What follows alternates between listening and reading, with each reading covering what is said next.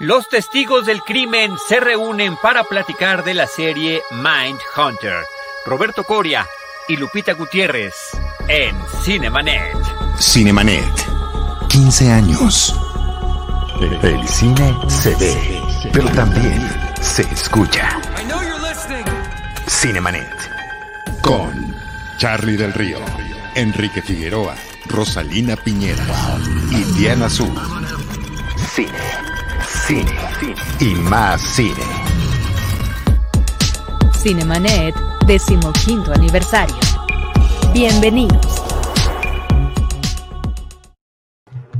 ¿Qué tal? Qué gusto saludarles. Yo soy Charlie del Río. Me da un eh, placer muy grande poder estar en esta transmisión especial de 15 horas de duración eh, que estamos teniendo como celebración de los 15 primeros años de Cinemanet, este proyecto que arrancó en el 2005. A nombre de Jaime Rosales y de todo el equipo Cinemanet, Enrique Figueroa también está ahorita detrás en Bambalinas. Tras bambalinas, eh, les doy la cordial bienvenida de Diana Su, de Rosalina Piñera, pero hoy muy emocionados porque parte de este reencuentro que estamos teniendo tiene que ver con un podcast que también está cumpliendo 15 años, que surgió con nosotros como parte del mismo proyecto y se trata de los testigos del crimen. Antes de pasar con ellos, con Roberto Core y Lupita Gutiérrez, eh, Diana Gómez de Idalí, ¿cómo estás? Hola, muy bien, gracias. Aquí, eh, pues muy emocionada escuchando también lo que les acaba de decir el equipo eh, de Cinemanet, que ha estado en diferentes etapas. Muchas felicidades, sabes que lo digo eh, de corazón. Eh, este es un día de fiesta y bueno, pues también contenta porque vamos a poder tener este espacio con los testigos del crimen. Si quieres comentarnos lo, que preparaste sobre ellos, por favor.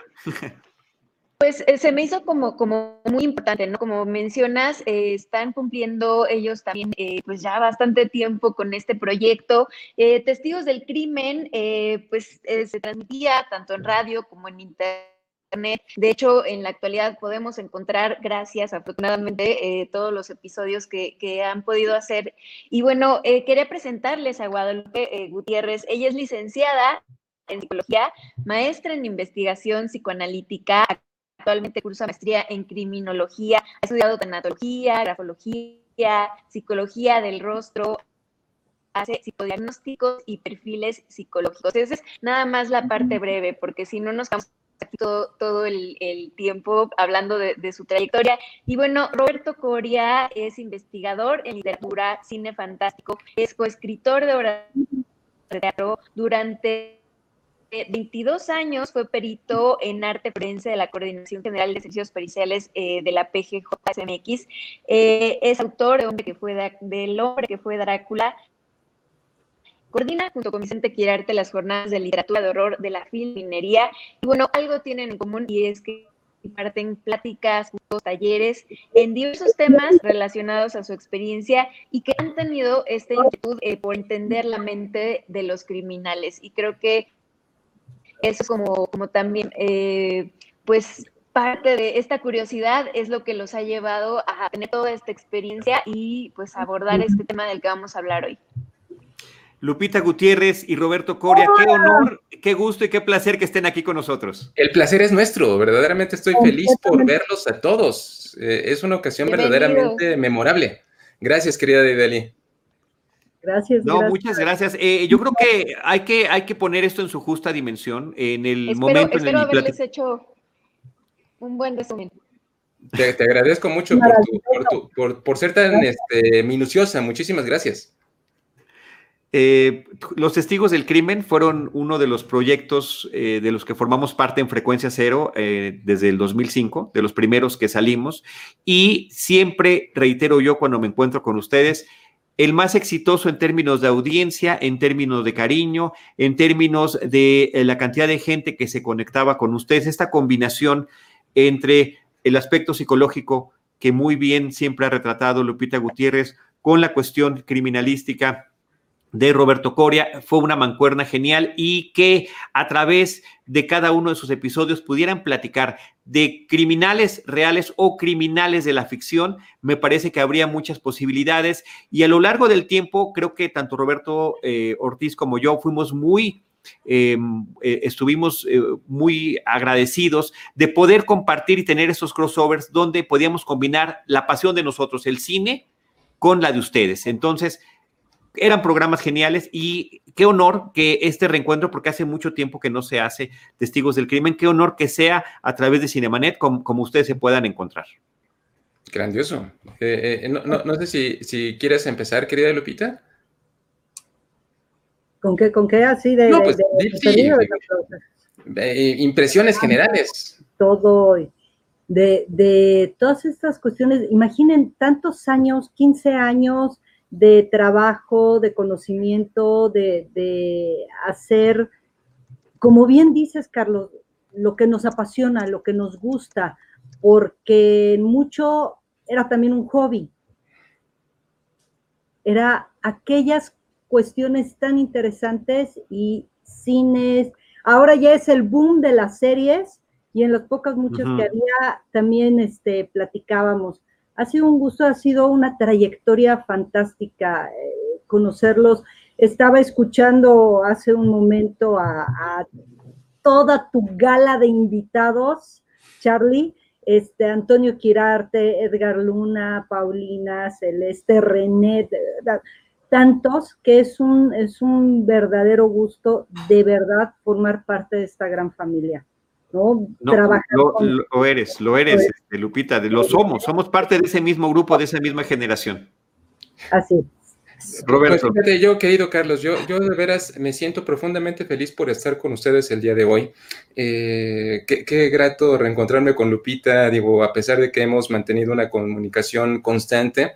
Eh, eh, la última vez que nos vimos fue precisamente en un programa de Horroris Causa en el año 2016, o sea, ya llovió. Eh, pero, pero bueno, por lo que respecta a este momento, eh, yo nunca he menospreciado ni em, minimizado la aportación de todas las personas que han estado en el proyecto de Cinemanet a lo largo de 15 años, pero algo que nunca he tenido duda es de que tú eres el corazón, Carlos. Esta es la fiesta de 15 años que nunca tuviste. Eh, felicidades, felicidades de verdad por este Cinemanetón. Eh, eh, eh, eres un ejemplo de tenacidad, de lealtad a tus convicciones, de persistencia, porque es heroico el esfuerzo que has hecho a lo largo de todo este tiempo.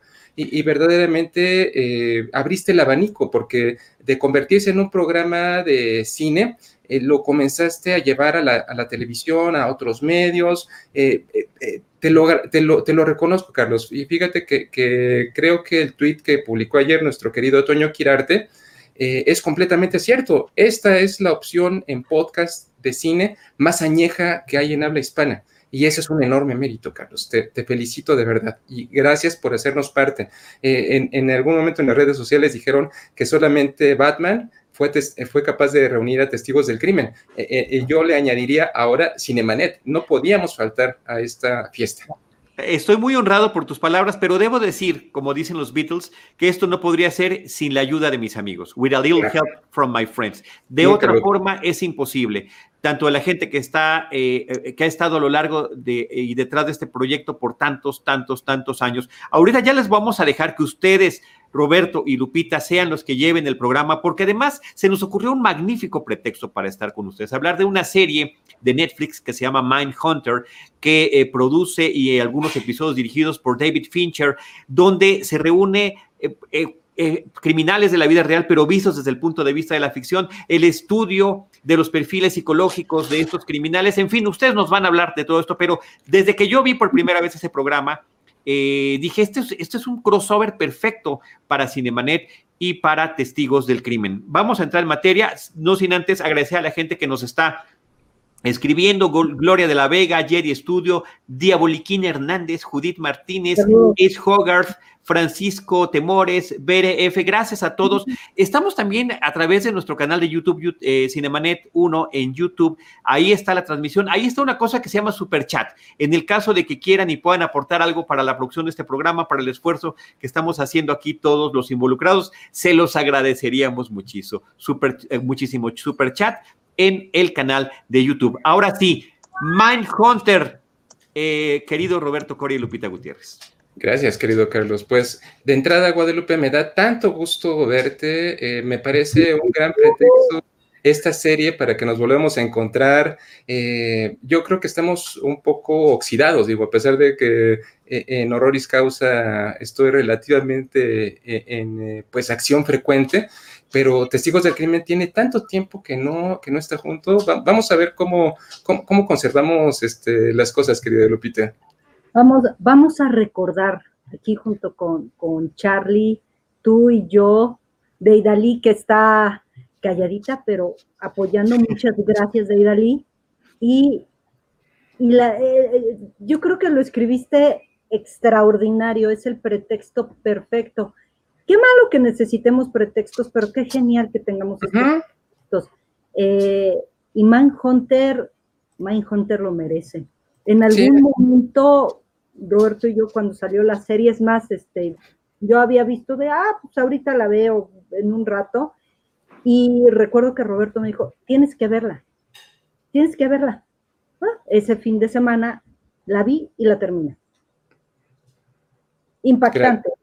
Qué, bueno que, qué, bueno que, lo hiciste. Pues, pues fíjate que yo, yo eh, quiero pensar en este encuentro. Eh, también en 2016 regresaron los expedientes secretos X. Eh, la serie de Chris Carter fue, fue muy interesante verlos de vuelta ya maduros, ya, ya este, pues, eh, eh, con toda la experiencia acumulada, pero en algún, en algún momento me causó a mí mucha este, pues, emoción que le dice Scully a Mulder, que, que están juntos, y le dice Scully, ay, ¿cómo, cómo eh, te acuerdas de, todas las persecuciones, de, toda la, emoción, de todo el sobresalto, de toda la investigación? Ay, ¿cómo extraño los viejos tiempos? Y, le dice Mulder todo solemne, no, Scully, estos son los viejos tiempos. es, completamente cierto. Eh, eh, digo, la, la, vida nos ha llevado por diferentes caminos la unión y la, los, eh, las pasiones compartidas nos mantienen cerca. Y eh, pues bueno, digo, realmente eh, tú, tú, lo dijiste bien, Lupita, esta es una serie cautivante, una serie que, que tiene tanto que decirle a, pues a, tanto a personas ajenas a, estos mundos como a los que de alguna manera pues están completamente inmersos en, el mundo de la investigación criminal. Y, es que esta serie de entrada a mí me parece perfecto eh, el binomio. O sea, eh, esta serie de Joe, Penhall es el, creador de la serie.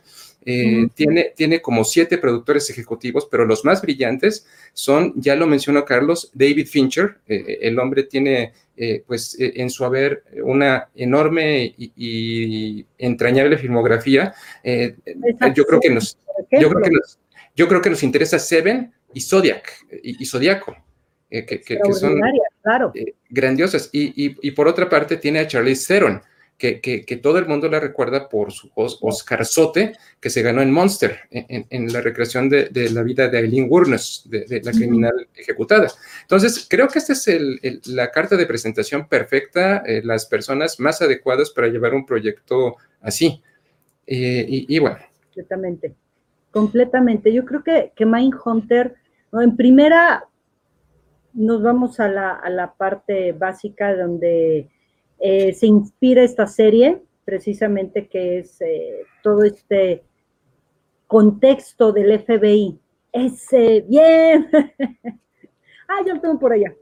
Pero el mío es de, con otra este, carátula. es que esta, es una edición viejita, de 1995. Insisto, ya llovió. Ya, sí, la mía, la mía trae otras figuritas, pero eh, todo esto es, uno, como bien decían, bueno, ¿qué hay en la mente del criminal literal, no? Lo que siempre nos hemos preguntado, al menos los testigos del crimen, el cine desde estas cuestiones. yo creo que mucha gente y muchos de los que, de, los que nos han seguido, de los que nos han apoyado, también se preguntan esto, o sea, ¿qué hay en la mente del criminal? Y la serie creo que retrata muy bien todos los eh, tropiezos, hallazgos, eh, aciertos, avances que van plasmando, desde una parte, uno, técnica, que desde ahí, por ejemplo, la, organización y la parte criminalística es básica, pero la otra, algo eh, fundamental, que es la, motivación interna, la motivación psicológica. ¿Qué lleva a hacer qué, a quién y por qué? ¿No? Con todas estas cosas, con todas estas condiciones, llama la atención. Y Mindhunter creo que, que le hace un buen honor precisamente a todo este trabajo que se armó. Definitivamente. Y creo que uno de los aspectos que es eh, importante destacar, la forma tan amigable e interesante en el que se va presentando la historia al público. creo que en algún momento será muy importante, ustedes que conocen bien cuál es la historia real, cuáles son las diferencias que la serie tiene eh, con la realidad, porque al final de cuentas se dramatiza con fines de llevar una mejor narrativa. Pero creo que la idea básica, que es de que estos investigadores del FBI decidan empezar a hurgar en la mente de los criminales confesos y que ya están además en prisión resulta sumamente interesante. Yo le decía a Roberto en alguna plática previa antes de este programa, después de ver Hunter y de enterarme de este aspecto eh, en el que está basado de la realidad, ya veo completamente distinto el silencio de los inocentes. Silence of the Lambs ya cobra otra dimensión porque finalmente, sin este sustento, miren nada más, por ejemplo, esa, fotografía es grandioso eso. de Kemper que nos está poniendo, el de la, el de la, el de la serie y el de eh, la realidad. Que por cierto, que qué forma de presentar a un ser tan detestable con tanto carisma. Es impresionante lo que hace la serie en, ese sentido, ¿no? Entonces, bueno, me parece que es, importante e interesante toda esta luz que nos echa la serie, amén de traernos una historia eh, que es eh, que, te atrapa por completo. Grandioso. Y, fíjate, yo creo que, que, vamos a retroceder un poco, Carlos. Yo creo que el gran artífice de que estemos reunidos esta mañana es un señor que se llama John, se llamó John Edgar Hoover. John Edgar Hoover es reconocido por ser el primer director del Buró Federal de Investigaciones. Bueno, el FBI fue creado en 1908, tenía eh, una, eh, organización diferente, pero bueno, la forma que conocemos hoy en día, la reestructuración que hizo, eh, lo convirtió en el primer director del FBI en el año de 1935, creo, hasta su muerte en 1972. Pero el hombre fue visionario en muchos sentidos por porque él estaba consciente de que tenía que evolucionar la investigación de los delitos, tenía que incorporar ciencia, tenía que incorporar eh, criminología, conocimiento de la mente, de los procesos que llevan al hombre a delinquir.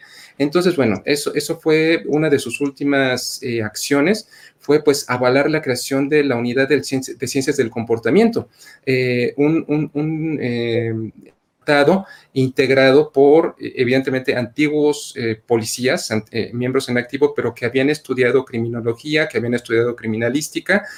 así, fue como, pues, decidió penetrar en la mente pues, del enemigo, con la intención de poderlo capturar. vale la pena decir que todo inició con un señor que se llamó Howard Tetten, eh, y, bueno, Patrick Mulani, eh, personas, pero los más notorios de, este, pues, de este grupo recién creado eh, era un señor que se llamó Robert Kenneth Ressler, el hombre al que le cuelgan usualmente el, mérito de haber creado el término asesino en serie, que ya podremos ahorita profundizar en ello, y un señor que se llama John Douglas, porque él todavía, todavía está vivito y peleando. Y, precisamente eh, ellos, este, no solamente incorporaron esta nueva manera de atacar el crimen, sino comenzaron a, visualizar otras maneras de, eh, eh, llevarlo. O sea, se, reunió, se reunió, por ejemplo, Ressler eh, con, se me olvidó ahorita el nombre del, eh, escritor, para escribir un libro que se llama eh, El que lucha con monstruos, que es muy, muy interesante. Y, el subtítulo del libro era Mis 20 años cazando monstruos para el, FBI. Y, bueno, en esta misma estirpe de libros, es así como John Douglas se reúne con un señor que se llama Mark Olshaker, y eh, crean este eh, libro que se llama Mindhunter, que pues que se va a convertir la, en, la base de, del programa que tanto nos gusta. Así es. Y de aquí también hay, hay este conjunto de, yo creo, ya hablando, digamos que desde la conexión de, de personalidades, yo creo que sí cargó mucho e influyó no solamente la, la sapiencia que tenían, yo admiro profundamente, de verdad, yo profundamente admiro a estas personas que son visionarios, que dicen, creo que aquí hay algo, o es, sí, sí es el malo y ya lo agarramos y ya confesó, como sea, y ya lo encerramos, ya, punto. Sí, porque además una de las cosas que hacen es ir a entrevistar a los que ya están encerrados. Uno voltearía y decía, oye, ¿cómo para qué? Ahí, está ya encerrado, ya lo agarramos, ya triunfó el bien, se hizo la justicia. Y, no, ellos plantearon es, hay que adelantarnos a para poder hacer, prevenir. Una de las cuestiones que se buscan, en, al menos en criminología y en la psicología y todas estas cuestiones. Y a pesar de, de todo lo que vivían, estas dos mentes, la verdad, se conjuntaron para profundizar, para ver más allá en una cuestión de lo observable de, bueno, pues es un asesino porque dijo que mató y sí, mira, aquí está el arma y sí, sí mató, ¿no? No, es, ¿por qué mató? ¿Qué pasó? ¿Qué viviste? Y lo que siempre he dicho en Testigos del Crimen, lo seguiré diciendo y lo seguiré repitiendo. Todo este análisis nos ayuda a entender qué fue lo que hicieron ellos. ¿Qué onda con estas personas? Literales, ¿qué tienes en la cabeza, no? Para que hagas eso. Pero jamás para justificarlas. Claro. Jamás. Pudieron haber tenido, y una de las cosas que mencionan precisamente tanto en la serie como que, es en lo que van dando como conclusiones, eh, Resler y Douglas, es tuvieron una infancia, la mayoría de ellos, terrible, y no solamente maltrato, sino un maltrato emocional. En una época en donde al maltrato emocional no se le daba, y psicológico no se le daba tanto peso. ay, bueno, aguantan, son niños, pues, pues, así se aprende, ¿no? Así, así crecemos todos. Y dijeron, no, pues es que este detallito más este detallito se conjuntaron para que después resultará esto. Entonces, podemos entender, pero jamás justificar. Y es parte de lo que ellos hacen, profundizar en esto y presentarnos esto. Ahorita que, pusieron la, la eh, foto de Ed Kemper del, actor, Roberto y yo comentamos en, su momento, cuando vimos la serie, que fue, ¿qué impacto? Ver a este actor y dices, ¿qué pasó con este hombre? Lo, sacaron de de dónde el, está idéntico. Lo, único que tiene de diferencia es un poco más de peso, pero es eh, casi, casi, sí, es, es, se llama Cameron Britton, el, actor. Eh, y, sí, ese es uno de los grandes aciertos de la serie, eh, tratar de retratar a todos estos asesinos que tú mencionabas ahorita. digo, para, para, ir complementando el, trinomio, porque bueno, inicia, se llama, aquí le ponen al equivalente a John Douglas, se llama Holden Forth, es, un joven negociador de rehenes que trabaja para, el FBI en la, en la, serie, comienza en 1977, conoce a Bill Tench, que es el equivalente de Robert Ressler, eh, un agente más experimentado que se convierte pues en su compañero, los dos se dan cuenta de que conviene comenzar a estudiar a los criminales ya capturados para obtener información. Ahí está, eh, gracias eh, por, la información, ahí está John Douglas de la vida real, y, Holden Ford, el, símil, digámoslo, digámoslo así.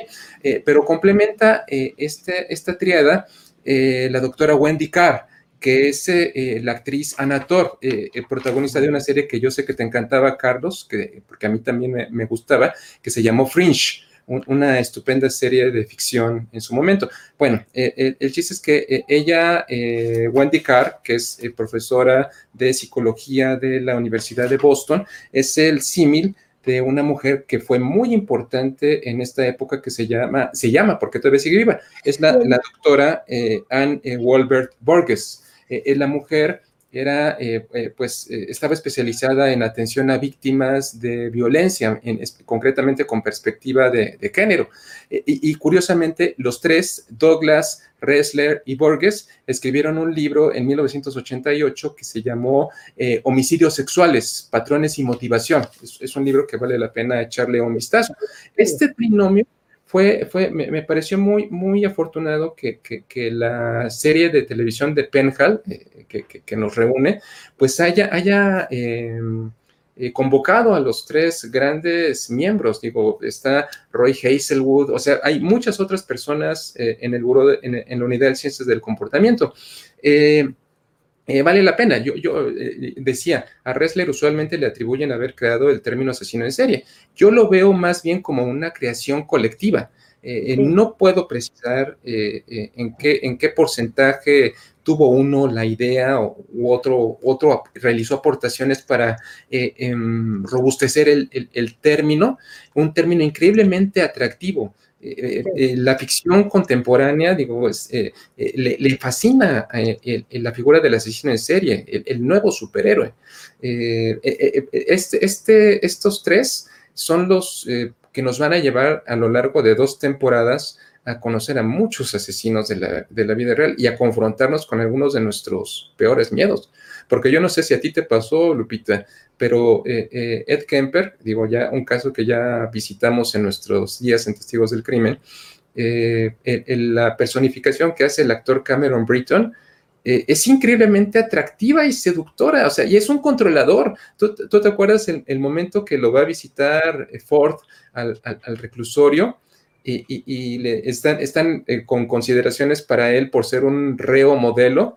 Están reunidos en la cocina y, le pide el cocinero, este, le dice, le dice, oye, ¿no quieres comer algo? Hay, hay sándwiches de atún y, de huevo. Y, le dice Ford, ah, pues se me ah. antoja eh, eh, un sándwich de atún. Y, le dice Kemper, no, el de huevo es el bueno, e, e, e, es, particularmente bueno. Y, lo, obliga a comerse el condenado sándwich de ensalada de huevo.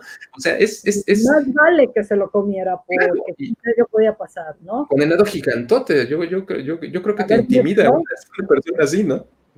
Yo creo que como espectadores, Lupita y Roberto, y aquí vamos a intervenir de Idalí y yo, quedamos eh, muy convencidos de lo que estamos viendo con, mucha atracción hacia los personajes desde los primeros episodios. Porque nos van planteando el origen de ambos, sus muy distintas situaciones personales, que me parece que también eh, reflejan, o sea, toda esta historia tiene que ver con el estudio psicológico, Lupita, y tiene que ver con la personalidad de cada uno de ellos. ¿Y cuál es el contexto de la historia de uno, de Ford, y cuál es el contexto de la historia de Tench, de qué manera esta aparente dupla que podría no llevarse bien termina trabajando muy bien y después sumar al personaje que interpreta Anna Torb y que nos van llevando episodio por episodio a través de esta forma de analizar a los eh, criminales peligrosos y asesinos que ya están eh, confesos y, encarcelados a través de estas entrevistas y de las grabaciones. Por eso también es tan interesante y tan importante que en los créditos se le dé tal relevancia al aparato que, graba los sonidos. Eh, Deidali. Sí, disculpen, tengo muchos problemas con mi conexión. Me cuesta un poquito de trabajo de pronto escucharlos y estoy tratando de seguir la, la conversación. Tengo algunos comentarios acumulados, este, empezando porque efectivamente esta serie eh, sí cuenta como el principio de un estudio completo que no se había pensado nunca antes acerca de los criminales. Eh, recuerdo que en uno de los capítulos de Testigos del Crimen, ustedes hablan como del Mind Hunter, pero de otro siglo, que es eh, este policía o esa persona en Francia, que empezó a sacar fotografías a los criminales y con este método, pues empezó como a innovar en, la técnica de identificar, ¿no? Y cuentan cómo después a alguien se le ocurrió este, plasmar nuestras huellas digitales, ¿no? Y entonces Mindhunter sería como esta evolución. Eh, no sé qué, qué nos puedan platicar de esto.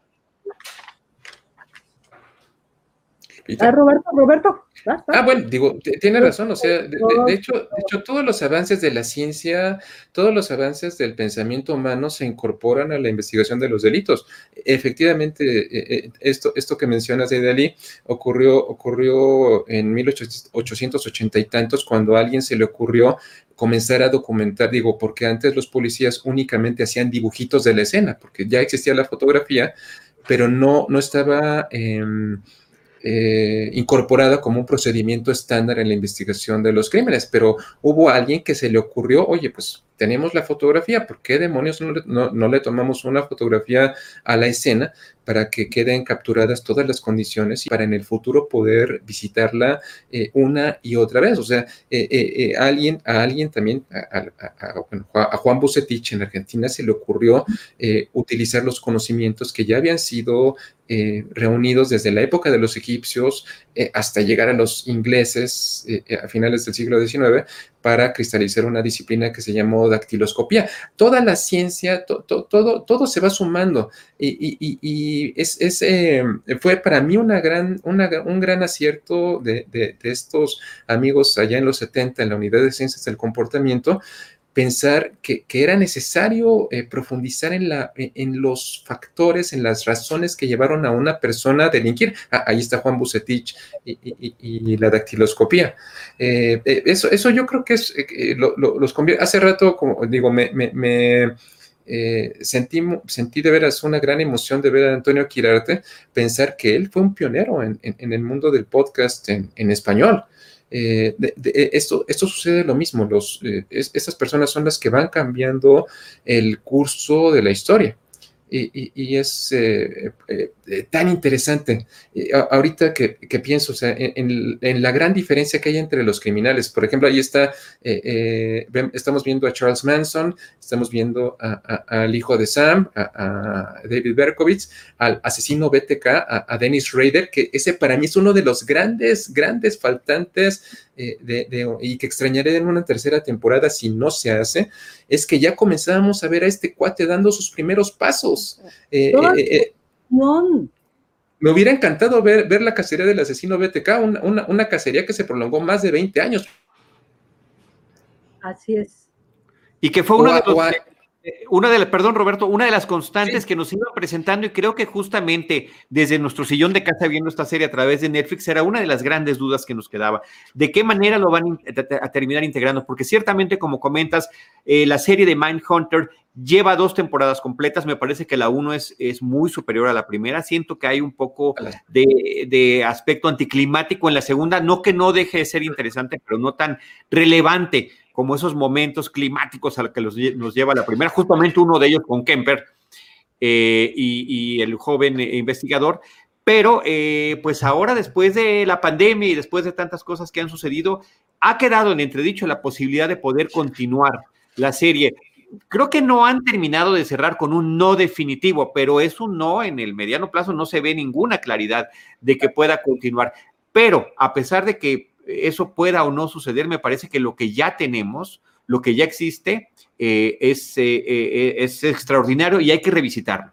Sí, definitivamente. Tienes toda la razón. O sea, es que la serie es redonda. O sea, digo, e, esa primera temporada, la recreación de época, la música que utilizan, o sea, es en, algún momento ponerla tan socorrida Psycho Killer de los Talking Heads en el final de un capítulo. O sea, eh, la, serie era redonda, es redonda. Y, efectivamente la segunda no es del todo mala. O sea, para mí tiene muchos, eh, digo, evidentemente no alcanza la estatura de su formidable hermana mayor, eh, pero tiene grandes momentos. Creo que para mí el error, digo, en la primera vimos como asesinos a, Ed Kemper, vimos a, Jerome Brudos y a Richard Speck, fueron tres asesinos. en la segunda temporada ya vimos como a 11 asesinos. Eh, tal vez el más, el más. Eh, a Manson, ¿no? fíjate que me gusta precisamente eso, cuando, ¿te acuerdas cuando va eh, Ford y, Tench a ver a Manson en el penal en California? Se encuentran con Ed Kemper, Ford se encuentra con Ed Kemper y, le dice, ah, ¿cómo está este agente Ford? Gustan verlo. ¿Me viene a entrevistar de vuelta? Y le dice, no, venimos a entrevistar a Charles Manson. Y, hace nada más cara a Kemper, mm, el farsante. Eh, eh, Eh, es que eh, hasta, dentro de los asesinos hay pedigrí, porque yo siempre he visto a Manson como, como un sujeto increíblemente popular, pero como un gran farsante. O sea, el tipo realmente es, fue un sujeto que embaucó, que, que tuvo suficiente imán para pues arrastrar a otras personas y sacar lo peor de ellos. O sea, yo, eh, eh, eh, y me gusta que, este actor, Harriman se apellida, que es el mismo actor que interpreta a Manson en Érase una vez en Hollywood. Sí,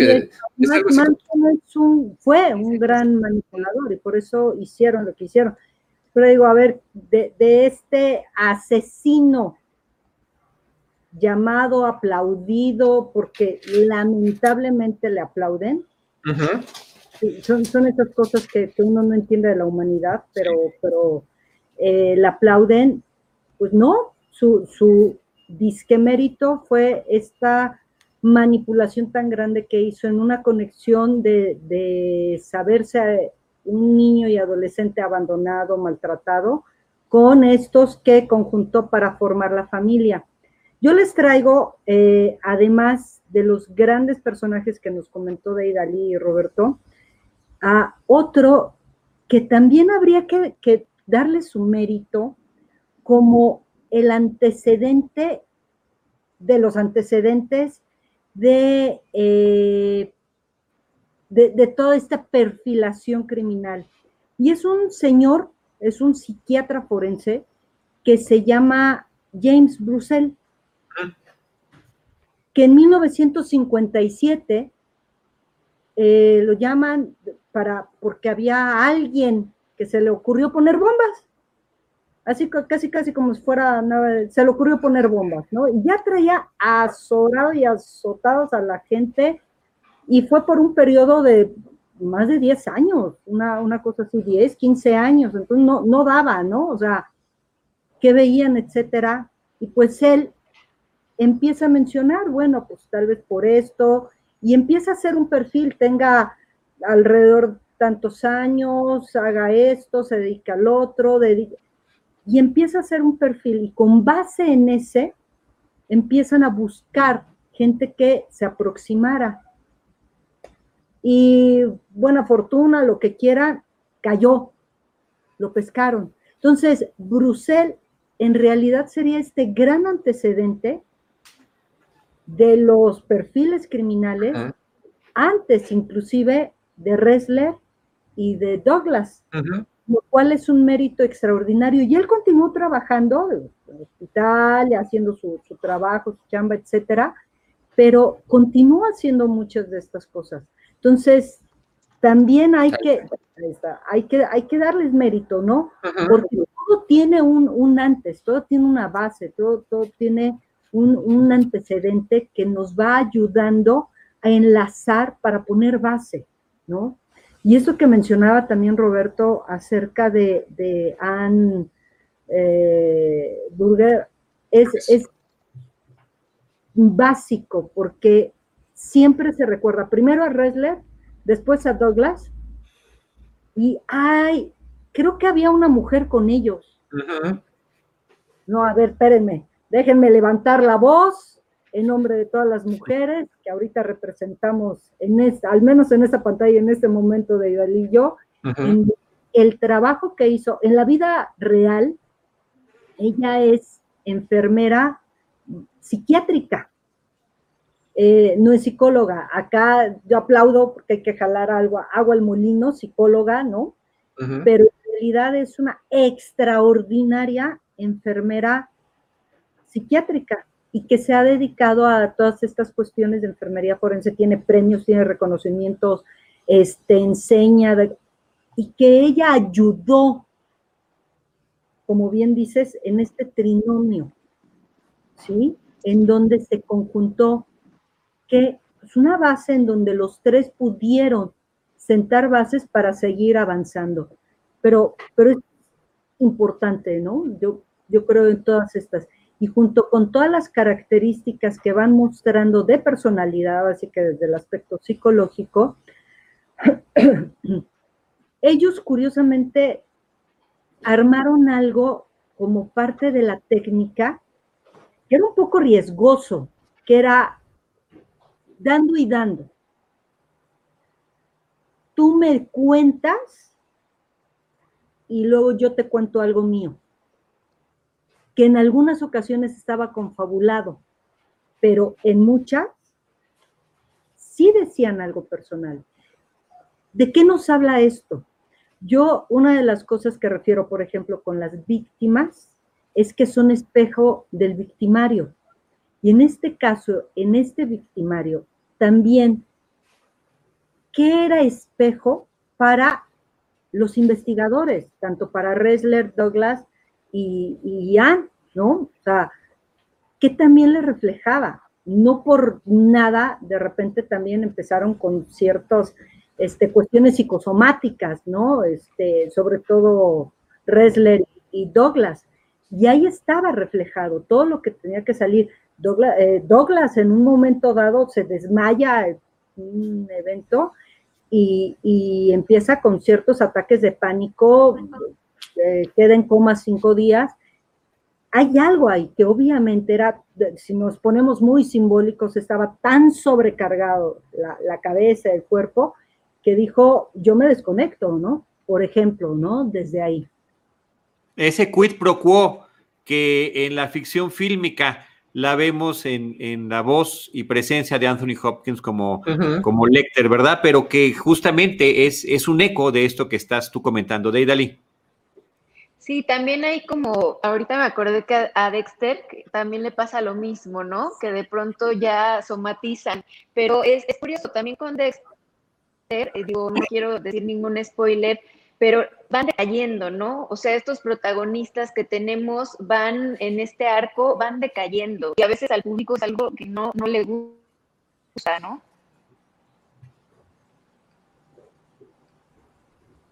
Fíjate, sobre esta de Dali, fíjate que a mí no me gustó que comenzaran en la segunda temporada, que yo creo que fue uno de los aspectos que, fue eh, alejándome un poco de la serie, es que profundizaran tanto en eh, las vidas personales de los protagonistas. Eso, eso este, me sobró a mí un poco eh, y, me voy al ejemplo directo de la ley y el orden. Eh, eh, la, ley del orden original, o sea, la casa matriz, digámoslo así, conocíamos a los investigadores, pero, pero verdaderamente sabíamos muy poco acerca de ellos. Sabíamos que eh, el detective Logan, Chris North, tenía profundos problemas con la figura de autoridad y, grandes problemas con el manejo de la ira. Sabíamos que el detective Briscoe, que era el, el gran Jerry Orbach, que en paz espante, eh, era una persona que había tenido alcoholismo en, algún momento, que había sufrido alcoholismo, pero era todo, era, todo lo que, lo que conocíamos de ellos. Sabíamos que tenía una hija y que tenía una relación pésima con ella, pero no conocíamos eh, eh, demasiados datos. Aquí en este caso, a mí me pareció decididamente una decisión incluyente. Y sí, el, el, hacer explícitamente al, personaje de, de Anna Thor eh, eh, lesbiana. Y, ese, digo, cada quien es eh, absolutamente libre de querer a quien le pegue la gana. o sea, no me meto con, con, eso, es completamente potestad de cada uno saber a quién amar. Pero, pero creo que, creo que ese, ese drama de pareja como que me distrajo un poco en, en algún momento de, eh, la trama. Eh, en contraposición, en el último capítulo que vemos la cacería eh, de Wayne Williams, que, fue el principal sospechoso de cometer estos asesinatos de niños en Atlanta entre 1979 y 1981, fue muy interesante, porque estaban luchando verdaderamente contra reloj para tratar de demostrar la, la responsabilidad de este, de este sujeto. Eh, insisto, eh, no tiene malos momentos. Ahí está. Gracias por, poner a, Wayne Williams. Jaime eh, Rosales en la producción, como siempre, ilustrando de la mejor manera. Y, gracias, Jaime, y, he estado comparando y trayendo toda la información que hemos comentado. Bueno, que han comentado ustedes. E, eso es lo que noto, o sea, gracias Jaime, te lo, te lo, te lo aprecio muchísimo eh, esto. Sí, es, es, es una serie que, que, definitivamente tiene mucho que dar. Yo, yo creo que si optaran en algún momento por eh, vencer todas estas dificultades que mencionas, Carlos, y, retomaran el proyecto e hicieran una tercera temporada. A mí me, fíjate que una de las cosas que me quedó pendiente, Lupita, es ver la conformación del sistema VICAP, e, el, Violent Crime Apprehension eh, System, eh, Program, perdón, el programa de, programa de aprehensión de criminales violentos, que, de alguna manera pues es el, eh, el, el, gran fruto de todo el trabajo que hicieron durante toda su vida. Eso, eso cristalizó en 1985. Eso a mí me hubiera gustado verlo. A mí me... Ahí está el ahí está el, Completamente de acuerdo. Y fíjate, retomando esto que, mencionas, eh, eh, inclusive muchos lo, aclaran, ¿no? Que, en la que está basado, que es San Burgués, eh, dice, no es lesbiana, está casada, tiene un par de hijos, etcétera.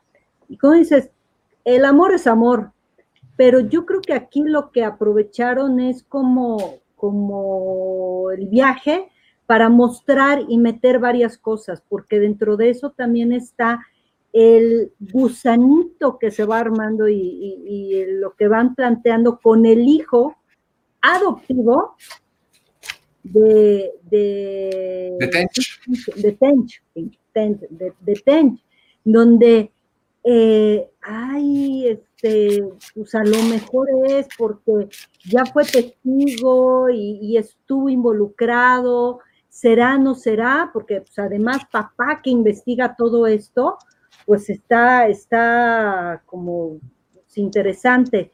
Creo que están aprovechando, eh, y está también bien, ¿no? Aprovechando viaje de, la apertura, las dificultades precisamente en cuestión de eh, la libertad eh, sexual, de género, todas estas líneas que, por ejemplo, hoy, 2020, tanto se habla, tanto se ha luchado, y no es de hoy, es de años por los años de los siglos, literal, y creo que ahí aprovecharon viaje, ¿no? Así como, fíjense, vamos a ser incluyentes, vamos a abrir esto, vean cómo de repente tenían que, quedarse calladitos para, que no fueran despedidos, para que no fueran, este, y normalizarlo, o sea, decir, así es, amor es amor. Pero creo que esto y lo del pequeño que, que, que ya le están viendo así como con ojos de, ay, hijito, ¿a quién adoptamos? Una línea argumental muy interesante que presenta la serie, y lo cual podría también explicar la razón por la que eh, no le pusieron los nombres originales a los personajes, sino que están libremente basados en ellos. Pero yo, como lo digo cuando veo películas que están basadas en hechos reales, nos dan luz sobre un asunto, pero ciertamente vale la pena siempre investigar por nuestra cuenta, a ver cuál es la realidad y cuál fue la dramatización con fines narrativos para una película o para una serie televisiva. Estamos llegando al momento final ya de este programa. Se ha ido extraordinariamente rápido, En, este reencuentro entre los testigos del crimen y nosotros. Eh, de ¿tenías algunos comentarios por allí eh, de corte inclusive gastronómico por parte de, quienes nos están escuchando? De corte gastronómico. ¿Hay recetas? Sí, están, hay, no, hay comentarios incluso de, de quienes este, Dice Ted Bundy sería la cereza en el pastel de Mindhunter, ¿no? Ya estamos imaginando este, estos siguientes episodios. Eh, es curioso que en esta semana también eh, haya estrenado Mank, que es precisamente el proyecto por el que abandonó también de tajo eh, la serie. Eh, les dicen que ojalá y en esta pandemia pues retome el proyecto de, de testigos del crimen en streaming eh, yo personalmente les quiero decir que el Testigos del Crimen le funciona también mucho a las personas que se dedican a guion, porque de pronto todas esta, este bagaje que uno llega a obtener con estos glosarios o con estos términos, eh, pues funcionan bastante para las personas que, que se dedican a escribir sobre todo estos temas. Hay otro comentario de Federico Acosta que dice, Kemper es la carne de la hamburguesa de Mindhunter. Claro. ahí tenemos tenemos la carne y hasta el postre, gracias a estos comentarios que nos están llegando. y, muchos otros más. Este, bueno, Ros Pinera, que al rato se integra, Becky Stiller, Francisco Tremores, eh, Judith Martínez, muchas gracias, Marisa Oviedo, a todos los que se están conectando, mucha gente que los ha seguido a lo largo de muchos años. Creo que ahí está la recomendación eh, de la que apenas abríamos boca. Yo creo que inclusive esta serie daría pie para un Mindhunter un episodio a la vez, donde se vaya platicando episodio por episodio de lo que vamos viendo, Roberto y Lupita. Sí, definitivamente es una serie que tiene tantas posibilidades. Eh, ojalá que, insisto, se, retome. Eh, a, mí me encantó la inclusión y la fuerza que le dieron al personaje de Ana Torb, ahorita que, que, que hablaba Lupita de la perspectiva de género. Eh, eh, en un medio completamente masculino, en un medio donde se minimiza a la mujer, eh, todas las aportaciones. En algún momento ustedes recuerdan, en la segunda temporada, que, cuando Tench y, Ford están ocupados en otra cosa, ella es la que toma la batuta y la que dirige entrevistas. O sea, es una mujer empoderada. Eh, era un gran personaje el, de Anna Thor. Y pues bueno de, verdad me, emociona mucho todo, todo lo que, lo que han leído este, tú, Carlos, y de Dalí. Y, pues le, envío un saludo muy grande a todos los leales seguidores que se mantienen fieles a lo largo de los años. Y bueno, pues e, esperemos en el futuro reencontrarnos. Ahí están. Francisco Temor dice: Muchas gracias a Cinemanet por traer de nuevo a los testigos del crimen y filieza a Cinemanet por sus 15 años. Eh, David Lara, hola a todos. Marisa Oviedo, en fin, más capítulos. Todo el mundo quiere más capítulos de ustedes. Así que bueno, nosotros les dejamos esa puerta abierta. Gracias nuevamente, Lupita y Roberto, por haber aceptado esta invitación para celebrar nuestros 15 años. Nuestro de, testigos del crimen y de Cinemanet, de tener la posibilidad de que el público los pudiera escuchar a ustedes una vez más juntos. Eh, y ahí queda el gusanito de lo que todo el mundo ha comentado. Eh, por ahí alguien puso, en estos tiempos de pandemia se puede por streaming, así que bueno, ahí se abren las posibilidades. Muchas gracias. Al contrario. ¿Algún comentario final de, de parte de ustedes? Pues otra vez felicidades, Carlos. Felicidades a todo tu profesional equipo de Dalí, Rosalina, eh, Jaime. Felicidades a todos, chicos. Gracias por la, por la invitación, gracias por la oportunidad. Y bueno, nosotros nos vemos eh, a las 11 de la noche en, el eh, capítulo con Horroris Causa. Ese va a estar bueno. Vamos, vamos a hablar del cine de terror de la medianoche. Lupita. Estaremos pendientes para, para verlos y cerrar esta gran celebración. Felicidades felicidades por tanto, de verdad, qué esfuerzo. También a, Roberto Ortiz, ¿no? Que, tú lo decías, tu Roberto, mi Roberto, todos estos, las, cuestiones que hay, que tú con esa perseverancia ha sido fantástico. Gracias, gracias, por esta increíble reunión, Roberto, Charlie, quiero, Deidali. Gracias por todo, felicidades y gracias a todos los que nos escribieron, que nos están viendo. Aquí seguimos. Estupendo. Mil gracias. Ahí están los testigos del crimen de Idali. Nada, pues un placer. Gracias por eh, eh, permitirme estar con ustedes. Eh, de verdad, un placer siempre cada, cada participación al lado de, Roberto que me ha tocado estar hablando de Drácula, la verdad es que siempre es un, viaje de conocimiento. Eh, Lupita, mucho gusto, no habíamos tenido eh, oportunidad de estar en el mismo espacio, pero como dicen las personas en los comentarios, esperemos que de aquí eh, se marque como, como un nuevo camino. Y Charlie, felicidades. Muchas gracias. Muchas gracias a todos, gracias a los testigos del crimen y nosotros nos vemos, vamos a seguir en este maratón de 15 horas, llevamos apenas dos, esto apenas comienza, pero todo será siempre con cine cine y más cine. Esto fue Cinemanet, decimoquinto aniversario. Con Charlie del Río, Enrique Figueroa, Rosalina Piñera y Diana Azul. Cine, cine, cine y más cine.